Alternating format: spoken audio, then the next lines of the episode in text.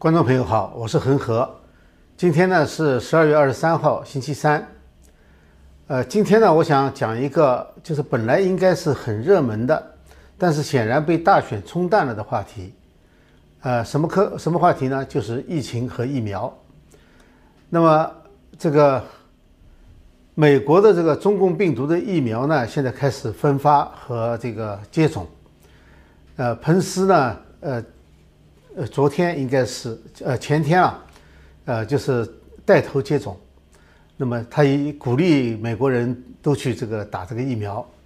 那么对于是否打这个疫苗的话呢，我个人倒是没有观点，呃，但是呢，我认为哈，每个人应该有自己的选择。呃，那么就在美国开始分发这个疫苗的时候呢，英国传来了一个不太好的消息，就是发现这一波的这个疫情啊。它主要是有一种病毒的变种，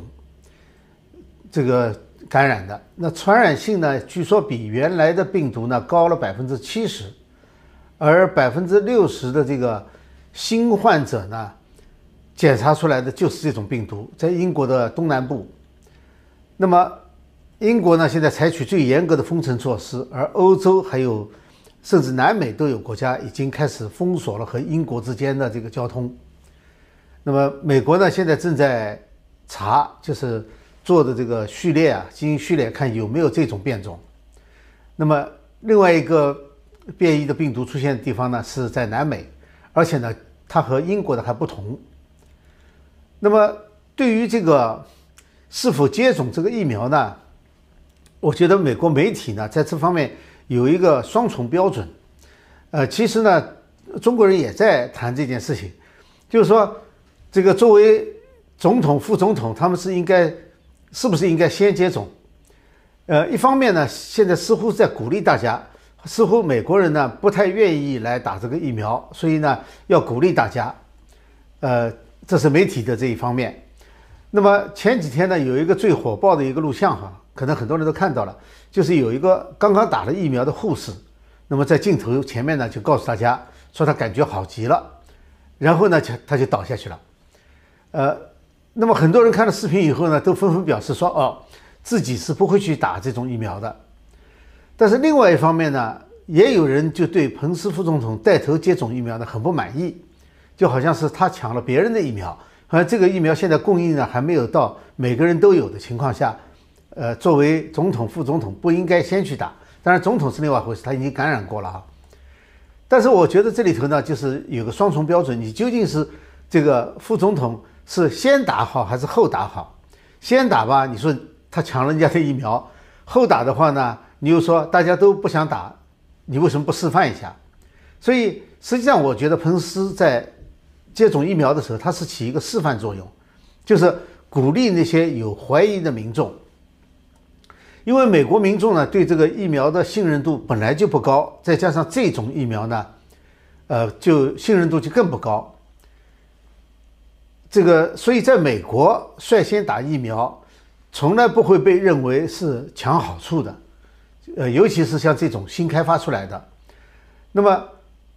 其实呢，就是批评彭斯副总统的这个人呢，其实他们正好是证明了，就是同样的媒体，他们在今年二月底的时候做的一件事情是错的，就是二月底的时候呢，呃，大家知道是刚刚任命了这个彭斯做这个。抗疫情的总指挥，那么媒体呢马上就攻击说他在印第安纳州的时候当州长，有过这个拒绝科学的历史。那么那是怎么回事呢？呃，就是当时呢，印第安纳州的医疗部门就是为了降低这个吸毒人群的艾滋病的传播，那么就提出了一个计划。这个计划很多州都实行了，加州早就实行了，叫做交换针头计划。呃，也就是说，就是。他用过的针头，你可以去到这个专门设一个地点，给他去换一个新针头。那么彭斯呢，因为价值观不同，就是说，因为他是一个很虔诚的基督徒嘛，呃，他就认为，呃，这样做不好，似乎是鼓励人家在吸毒嘛，所以呢，他就推迟了几个月实行。结果呢，在印第安纳有一个县呢，就发生了艾滋病爆发，大概有二百多人感染。那这件事情呢，他们就说是。彭斯不尊重科学，呃，所以呢，不不能够去领导这个抗疫情。我就想不出这个印第安纳州的这个艾艾滋病爆发跟彭斯有什么关系。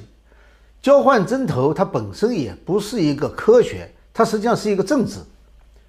呃，这个呢，这种做法，我觉得哈，很符合社会主义摧毁美国的计划，就是说鼓励一些行为，比如说吸毒啊、盗窃啊。你像加州现在，呃，九百五十块钱盗窃九百五十块钱的东西不算不算盗窃，所以他们现在到店里去公开抢，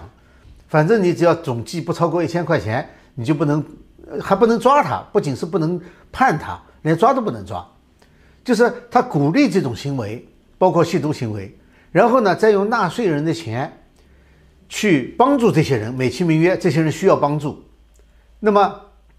你比如说削减了警察的经费，就去救助救助这些人，结果呢，就形成越来越多的人口就对毒品啊，还有对这个政府的依赖就越来越多。那么这个呢，就像呃最近。国会通过的这个大麻合法化这个案子，它最终是达到就是以大政府控制整个社会、控制整个国家的目的，就是这正好跟美国的这个精神是反的。因为美国精神是讲的是个人自由，讲的是啊，这个呢就是政府控制，正好是反的。那么，当然，美国现在卫生部长说呢，说超过百分之八十的美国人呢是接受、愿意接受这种疫苗的，所以说。呃，这是在美国这个疫苗哈，那么另一条消息呢是讲香港的，就香港网络沸腾的一条消息呢是呃有一个就是支持在香港撑警的，呃叫做李思嫣，那么他呢就是没有经过证实啊，不知道是不是啊，说他是接种了中国这个疫苗以后，然后几天以后突然死亡的，但是我们现在呢。呃，知道他死后呢，检测是病毒是阳性。那么这两个，一个美国护士，一个是香港的这个人，这两个我觉得不是一回事哈。因为美国那个护士呢，休息一会儿他就好了，呃，现在没事了。所以说这就是一般的接种疫苗以后的快速反应。所以为什么打了疫苗以后啊，让你要休息十分钟左右，就是怕出现这种急性反应。所以反应一过。就好了。那有的是属于过敏反应，这一例呢可能不是，因为他休息会儿就好了。过敏反应呢是美国的这个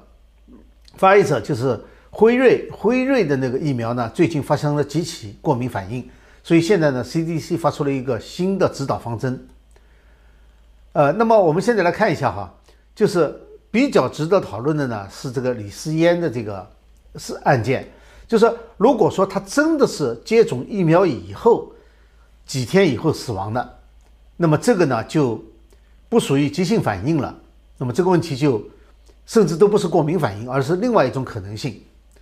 那么就是他呢有一个症状，就是说他是以为他有了感冒，而中共病毒呢感染以后呢，它和感冒本来就很相像，所以那时候呢他可能就感冒了。但是问题是不知道。呃，他究竟有没有接种过疫苗？呃，如果他接种了疫苗的话，那么会什么情况？类似的呢，还有一个，这两个都不是能够完全证明的哈，但是呢，它有相似之处，就是两个当中至少有一个是跟这个相关的，就是中国外派劳工集体感染这个病毒的情况。那么在几个地方有呢？在乌干达、安哥拉和塞尔维亚。都出现了，有四十七个人一个案子，还有一个呢是上百人的。那么这种情况呢，就是他们在派出之前啊，在派出国之前是接种过中国产的疫苗的。那么也就是说，这两个就是香港这个案子和这个中国派驻劳工这个案子呢，呃，我们把它综合起来看的话呢，它如果都是接种过疫苗而后来都感染的话呢，它只有两种可能性。第一种可能性呢。就是疫苗本身没有预防作用，那也就是说，中国的疫苗呢，至少有一定的比例是属于豆腐渣豆腐渣工程的，没有作用。还有一种呢，就是接种的疫苗就是感染源。那么这里就牵涉到中国的这个疫苗的这个设计的问题了。我查了一下哈，中国制造的疫苗呢，就是这次最广泛应用和宣传的。呃，它实际上呢是灭活的病毒，用化学灭活的方法做疫苗的。那本来灭活疫苗呢，它是没有危险的，就至少没有感染的危险嘛。但是呢，事情发生在中国就很难说了，就是说，因为毕竟这么多环节哈，每个环节都可能有豆腐渣，有这个呃粗制滥造的情况，所以说呢，万一是灭活没有完全灭活怎么办？呃，这个不是没有先例的哈，在这之前我们知道有脊髓灰质炎，就是这个小儿麻痹症。是小儿麻痹症的这个病毒疫苗呢，它有两种，一种呢是沙克的，呃，就是灭活疫病毒，还有一种呢是沙宾的，就是减毒活疫苗。那么减毒活疫苗呢，它在接种给这个有免疫机制缺陷的人以后呢，它会出现毒性恢复，本来是把它毒性去掉了，然后它毒性会恢复过来，那么。不仅治病，有的时候还会发生局部小范围之内的爆发，呃，这是。那么现在中国呢是大规模的出口疫苗，同时呢又准备大量进口美国的疫苗，呃，这个就是一个比较诡异的现象了，就是为什么要大量出口，同时又大量进口？我想进口的话呢，可能是考虑美国疫苗比较安全，那么，呃，他们进口以后可能给一些有钱的人或者是官员使用。那么大量出口呢？我觉得还是类似于口罩和检测试剂的输出，就是说它第一个它的质量不见得很好，肯定没有进口的好。呃，但是呢，因为它的量大，而且它比较早。你像这个呃疫苗哈，就是冠状病毒的疫苗，中国研制其实比美国早很多，而且它拿出来的时间也比美国早很多。呃，这时候呢，其实其他的国家能够生产的非常少。那么像中共早的话呢，量大的话呢，它就有这种以这个作为一种外交手段来控制别的国家，就是以援助的方式或者卖给他的方式来控制别的国家，呃，就是控制资源这种作用。呃，但是呢，这个中国的疫苗呢，确实在质量上呢是很难保证的。那么美国疫苗呢，美国现在是两家生产的疫苗呢是同一种类型的哈，就是这个。辉瑞和莫德纳，那莫德纳的这两个呢，都是用 mRNA 的疫苗，就是核糖核酸信息核糖核酸。那么这种呢，是一个全新概念的疫苗，虽然在其他地方也试过哈，但是这么大规模的接种人群，这是历史上第一次。就是说，它是把这个编码的这个编码刺突蛋白的，我们知道这个冠状病毒嘛，就是那个刺突蛋白。呃，刺突蛋白呢是和人的细胞接触的那个部分，也是感染的部分。那么，他把这个刺突蛋白的 mRNA 用某种方式呢，就打到人体内去，然后就在体内人的细胞里面组装成病毒的刺突蛋白，然后呢就露在这个细胞的表面，用用实际上是用人体细胞来引发这个免疫反应，因为给的呢不是一个全病毒，只是它其中一部分，所以它不会致病。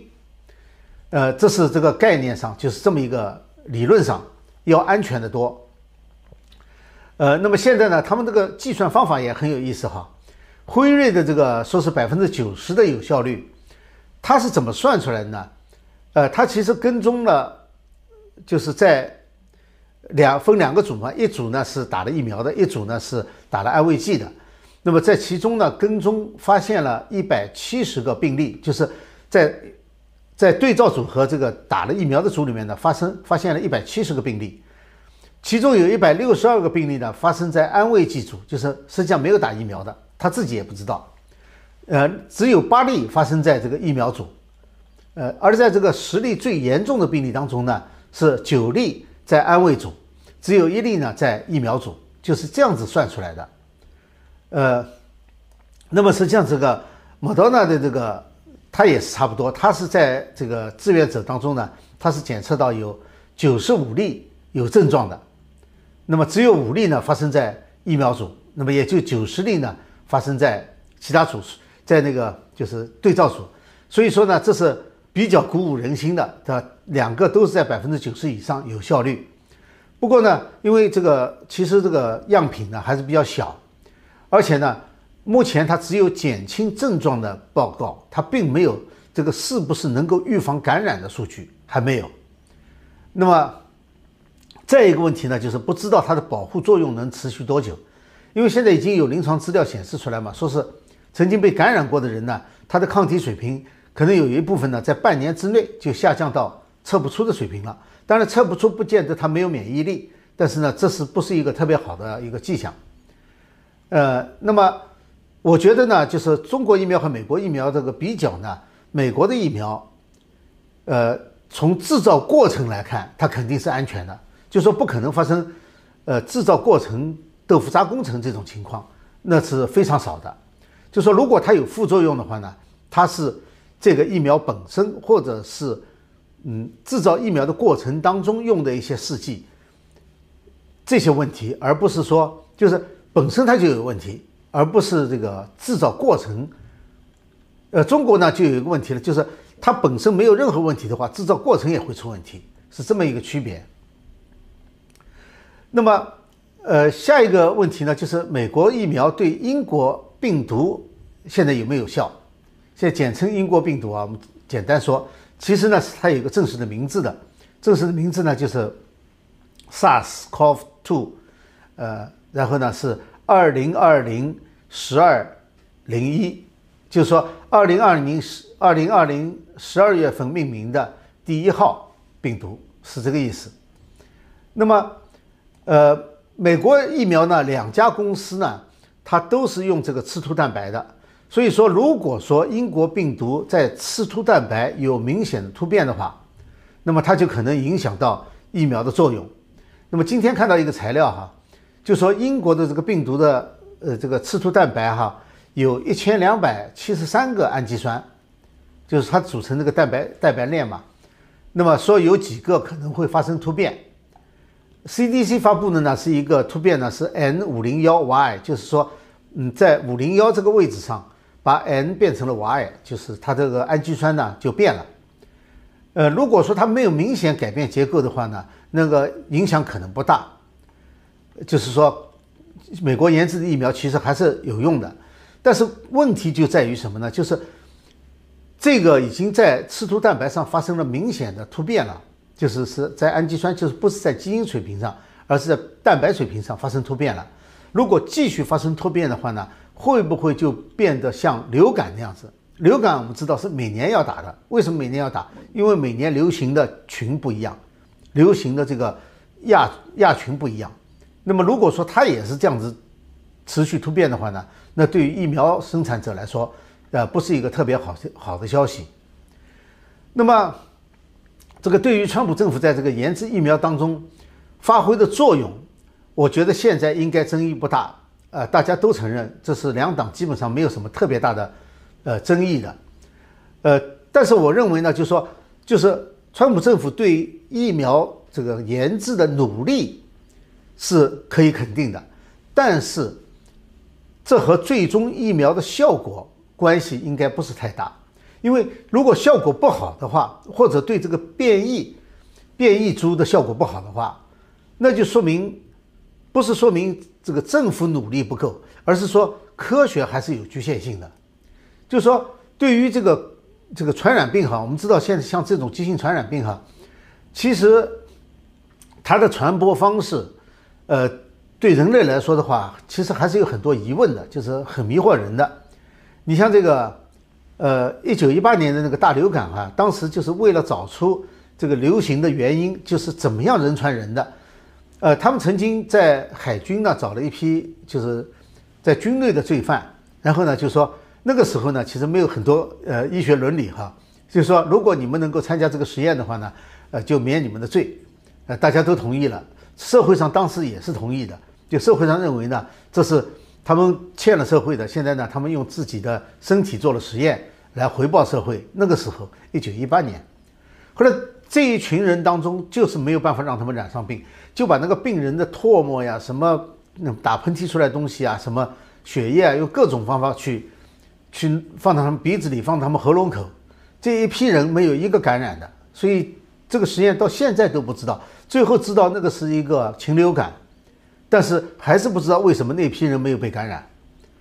那么还有一个就是在交通不发达的时时代哈，疾病的传播速度。要比当时最快的交通工具要快很多，这也是很令人迷惑的。就是人类实际上对疾病的了解远远不够的。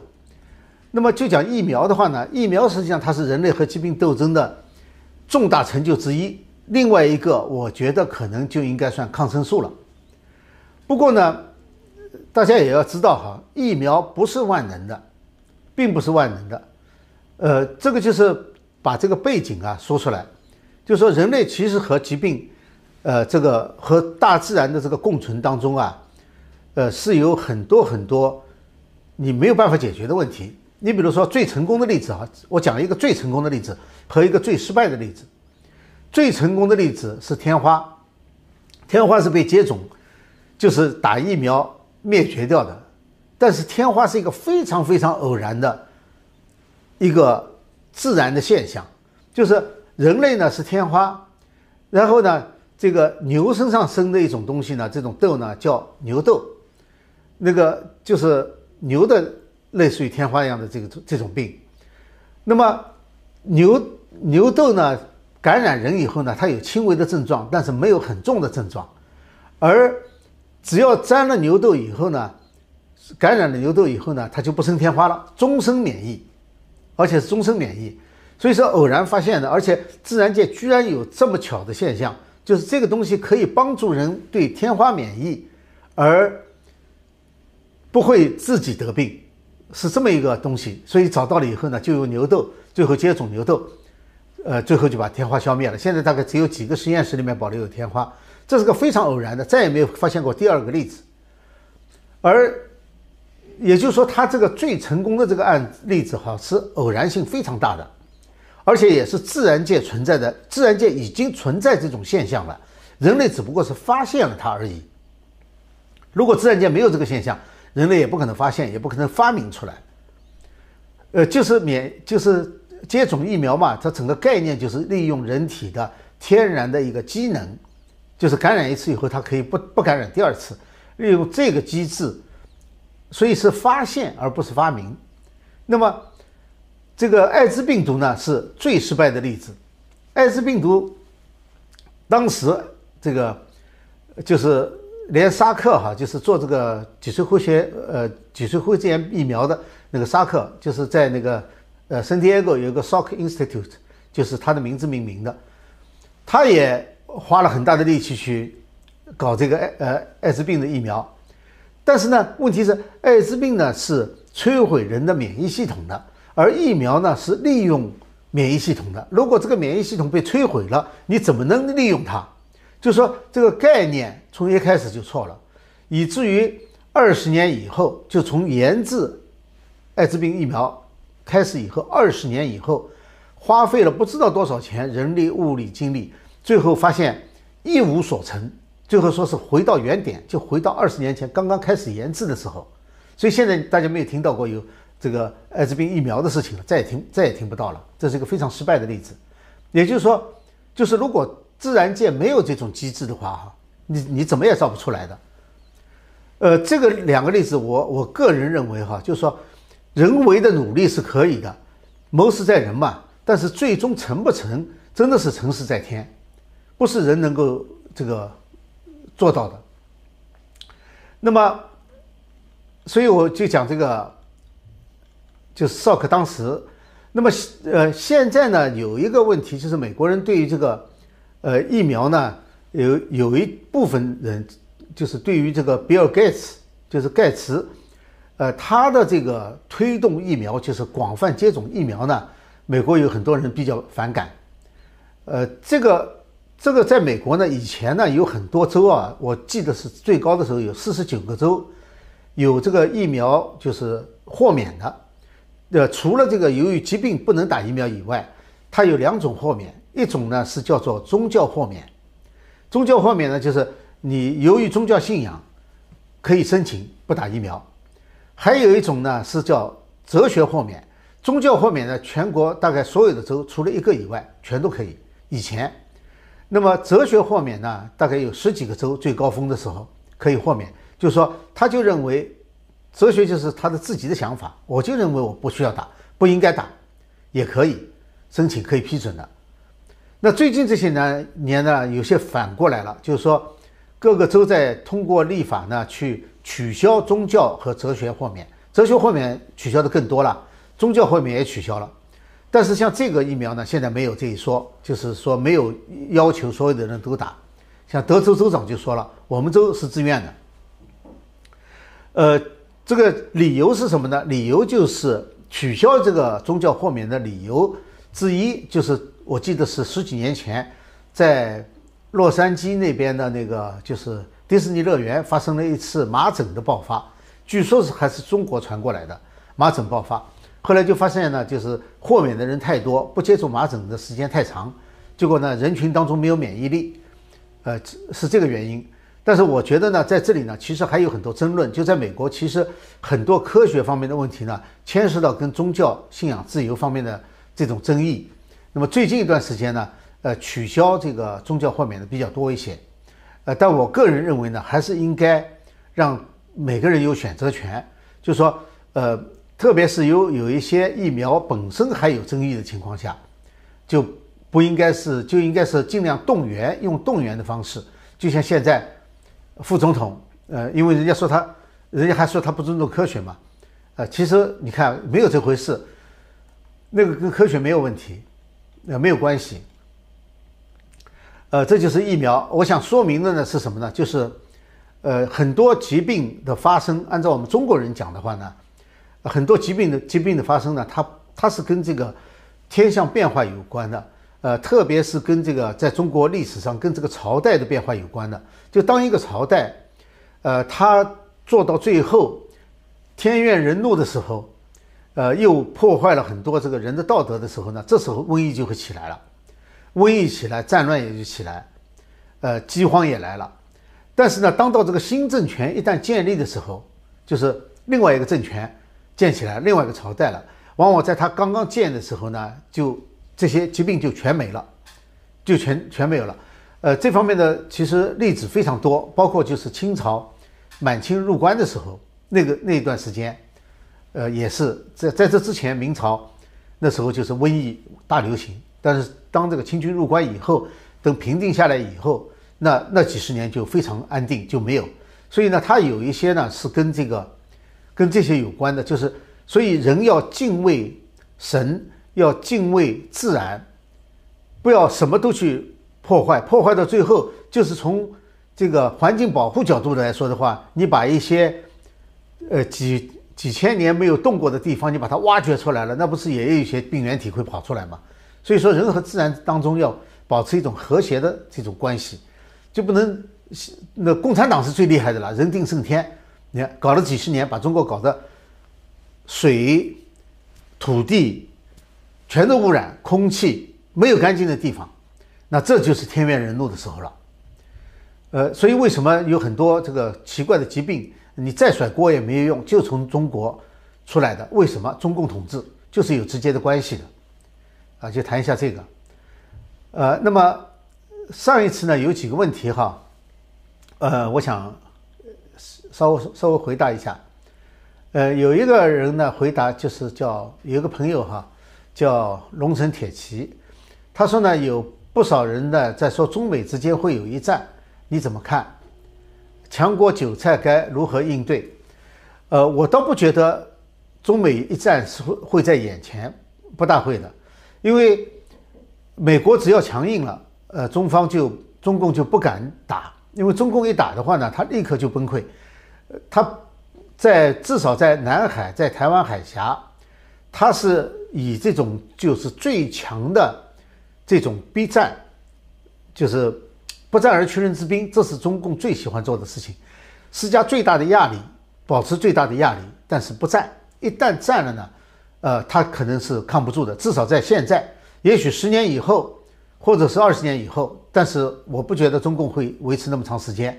所以说，在眼前，我不觉得有一个中美一战这一说，可能性是很小的。呃，我倒是想回一下这个关于中共病毒的，因为讲今天讲中共病毒，上次我讲了有两个留言，这两个留言呢是呃完全相反的角度在批评我。那么一个呢就是呃问我一个说说是在帮谁解脱，就说呃当时有个人问问题嘛，就是疫情是。天灾是不是天灾？我当时说疫情要说天灾呢，其实我当时说的呢是，呃，就是，呃，疫情是天灾呢，是指的是普通的疫情，呃，没有特指这次中共病毒，呃，就说如果你把它作为一种传染病来算的话，是不是属于天灾范围？那么当时我是这么说的，呃，但是我现在需要回应一下呢，就是，就是说，呃，对于中共病毒，其实我是非常早就。就开始说了哈，我记得查出来的是一月三号在希望之声，一月三号就做了一集专门讲 SARS 出在线。二月一号的时候，我在呃恒河快评，就是那个热点互动的恒河快评里面做了做了一次做做了一次节目，呃，那么就是比较比较全的谈了一下，就是这个呃就中共病毒的问题。呃，所以说，呃，时间是比较比较久的，呃，大概从一月三号，然后呃，到现在为止，我可能做了几十个这方面的节目。那么，在二月一号的时候呢，我把它总结了一下，做了一个节目。呃，三月十八号的时候呢，我在英文大纪元上发表了一篇比较全的文章。呃，重点呢，我今天就不讲了，我简单的说一下我对这个中共病毒的这个基本观点哈。第一，我不能确认它是不是中共的生物武器，这个我不能确认。第二，我认为有足够的证据证明它是人工改造过的。呃，这是这是第二，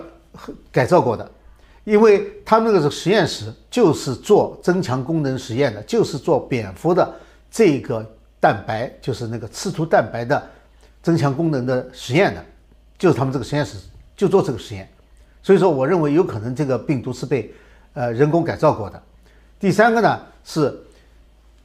呃，不管它是怎么流露出来的，是有意的还是无意的流露出来的，在爆发以后，中共掩盖病情、封杀消息，然后导致了在全国范围内流行，然后流行到全世界。至于说流行到全世界，确实有证据证明中共是有意让他这样做的，因为他在继续在。就是在国内已经封锁的情况下，继续允许到海外的这个飞这个航班，所以说这是比较可以确认的，就中共是有意识的，呃，至少是没有认真的独往堵住它流往全世界的这个这个途径，那么造成的这个后果，呃，因为我只能以这个实际的情况来做判断，而不应该。啊，不能去做。但是呢，中共确实利用这个病毒呢来控制世界，其中包括早期大规模的在海外抢购医疗设备、防护个人防护用品，后来呢又把廉价的这个低劣产品呢输出给其他的国家，作为他援助，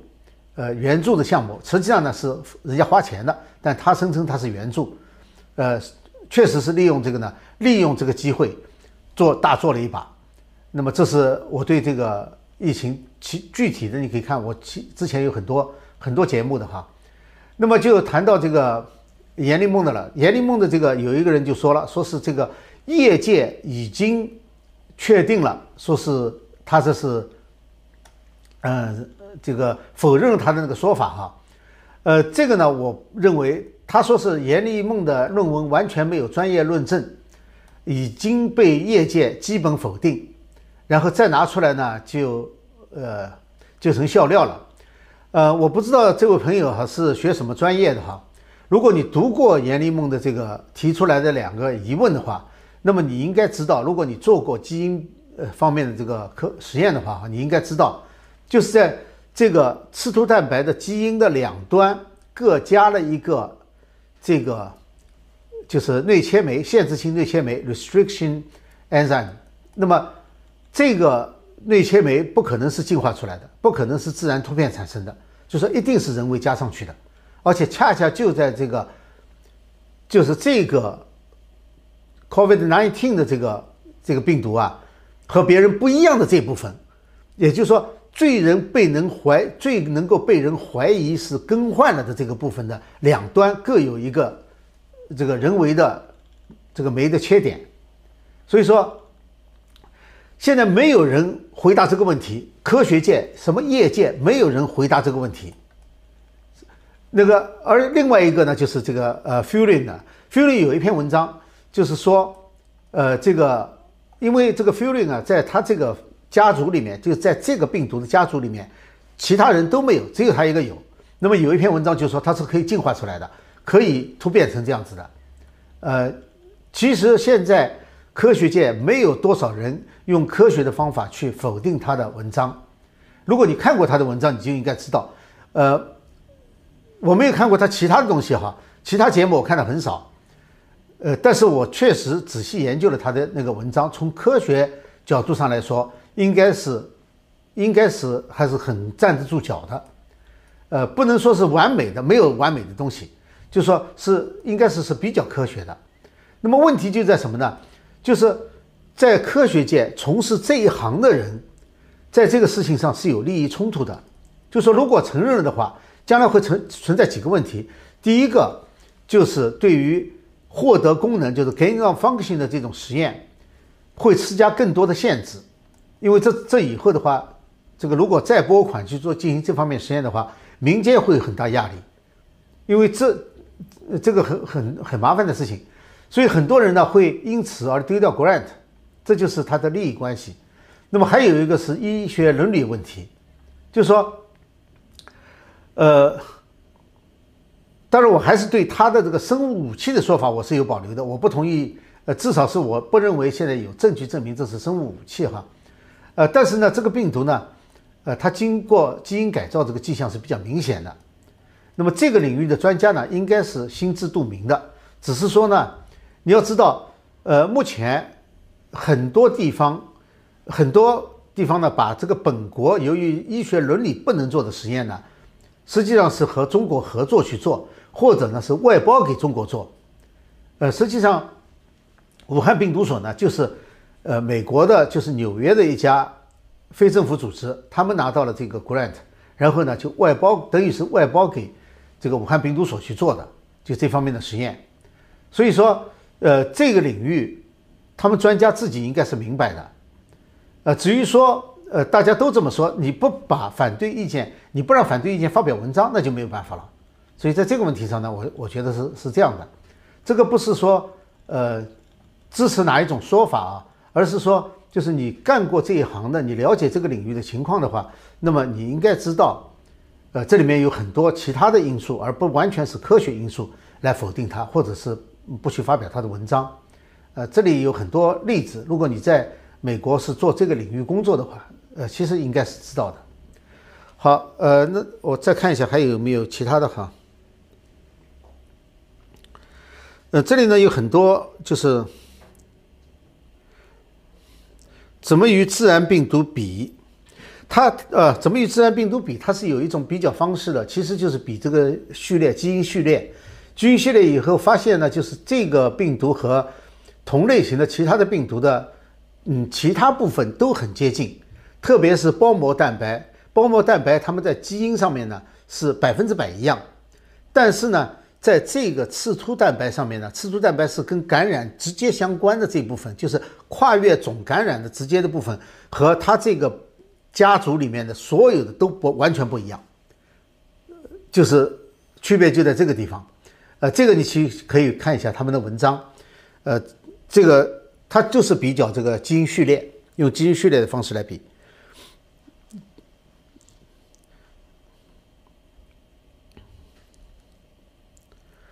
嗯，还是还是讲，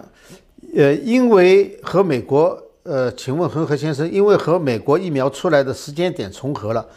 你觉得突变后的病毒是又被改造过吗？还能叫中共病毒吗？哦，这个倒不会，就这个这这个倒不一定会啊。我我当然不能排除这个可能性哈，但是呃，在这个就是这种病毒在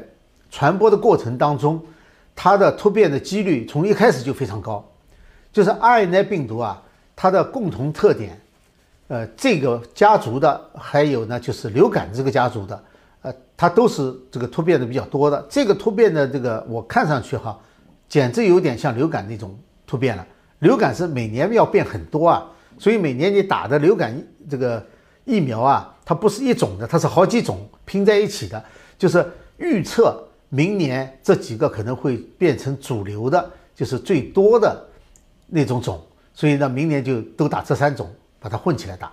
是是这样的。这个呢，看上去有特别像这个这种情况，就是当它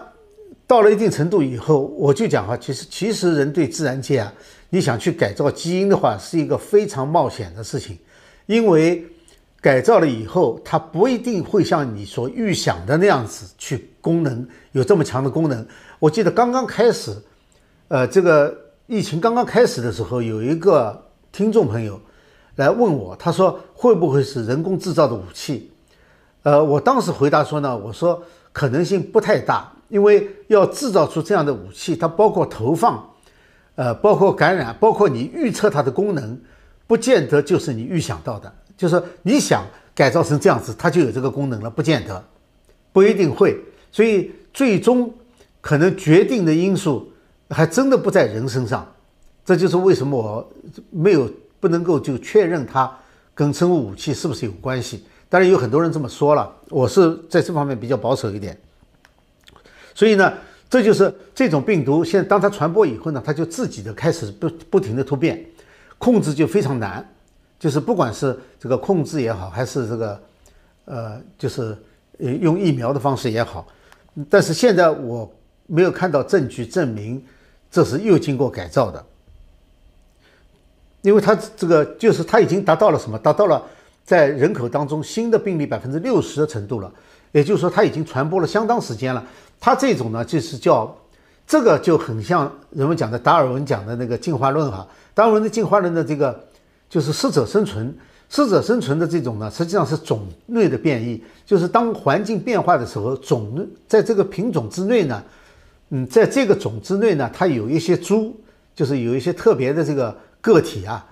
它有一些基因的优势，所以在那种变化下呢，别的都灭掉了，它就开始繁殖起来了，最后它就变成了整个这个族里面的呃主导基因。那么这个基因就变，就是就变成这样子了。所以它是在一种外界的压力下，它不停的突变，然后呢，变出某一些能够适应新的人群的，或者是某种免疫这个不好的人群，呃，这种情况就像一个什么呢？就像非洲疟疾流行地区的那种呃镰刀性贫血，镰刀性贫血这个对于贫血的人来说是很难过的，但是呢，在那个疟就是疟疾流行的那个地区呢。呃，疟疾不感染这种红细胞，所以这些人呢就不得红不得这个疟疾。那也许呢，就是这个本来是一个缺陷基因，但是在那个情况下呢，它就慢慢变成了主导基因了。因为很多被疟疾咬了以后，那个人就可能早早就死掉了，而这个得了这种血液病的人呢，反而就可以活下来。结果呢，他就变成多了。所以在那个地区呢，这种疾病就比较多。这种实际上呢，它严格的说不是进化，是种间的这种适应过程。然后呢，某一个。个体呢就变成了一个主导的，呃，这个整个基因群里面，它就变成主导的那个部分了。还有一些呢是，嗯，既然是人工改造，不是武器，人工改造嘛，呃，它是这个就是就就是看你怎么去想。我认为有人工改造的痕迹，迹象比较明显，而且他们又是做这方面的实验的。但是呢，武器呢是以为武器设计去投放的，这个我我不是说不可能哈，我只是说我没有看到这方面的证据。当然，最早的时候呢，以色列有一个专家，他是最早提出来，就是那个实验室呢是呃属于中国生物武器实验室之一，呃，确实有这种说法的。呃，我只是说我没有直接的证据来证明这一点而已。人工改造这那个，就像他们那个，二零一五年在那个 Nature 上面发表的那篇文章，那就是人工改造了。那个，呃，至于说投放出来有没有效果的话，其实还不见得就是你设计出来就是这个效果。其他的那个问题呢就很多哈，但是呢大部分都是跟跟这个呃上次的就跟跟今天的关系不是特别大。我来看看有没有需需要的，有几个问题讲的很长，而且呢是，呃，有一个问题，好像多数党领袖麦康奈尔是以什么方式连续连任的？有没有可以限制他权力的办法吗？呃，多数党、少数党领袖是他们国会里面就是自己选，就是呃，就是国会的呃参议院嘛。参议院如果是共和党现在是少数，呃，多数派，那么共和党里面呢要选出一个领袖来，就是这就是他们参议员自己投票选出来的，就跟那个众议院呃 Nancy Pelosi 一样的，Nancy Pelosi 要连任他的众议院院长的话，议长的话呢，那就需要众议院的民主党人一起来投票把他选出来，就是这样子的。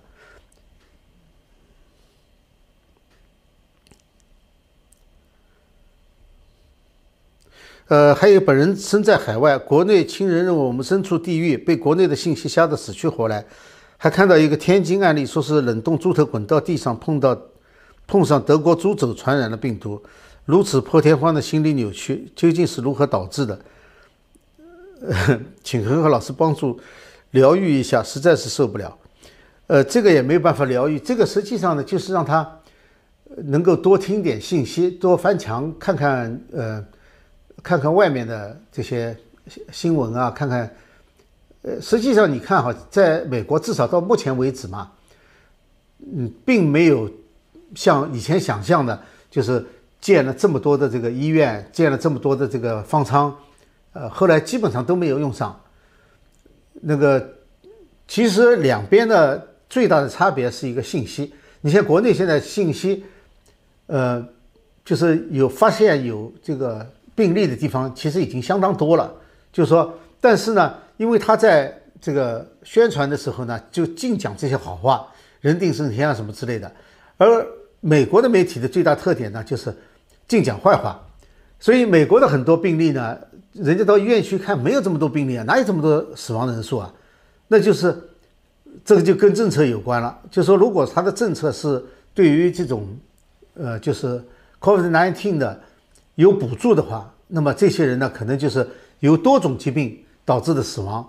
其中有一个是 COVID-19 阳性，他就把它算成是由于这个病死的，而不是由于他其他那些就是原来都是致死性的病死的，这样子他们就可以拿到一些补贴，有这种可能性。所以说，这个没有办法的，这个你就你就告诉他不是这么回事，因为你是他的家人，那家人讲的还比较容易相信嘛。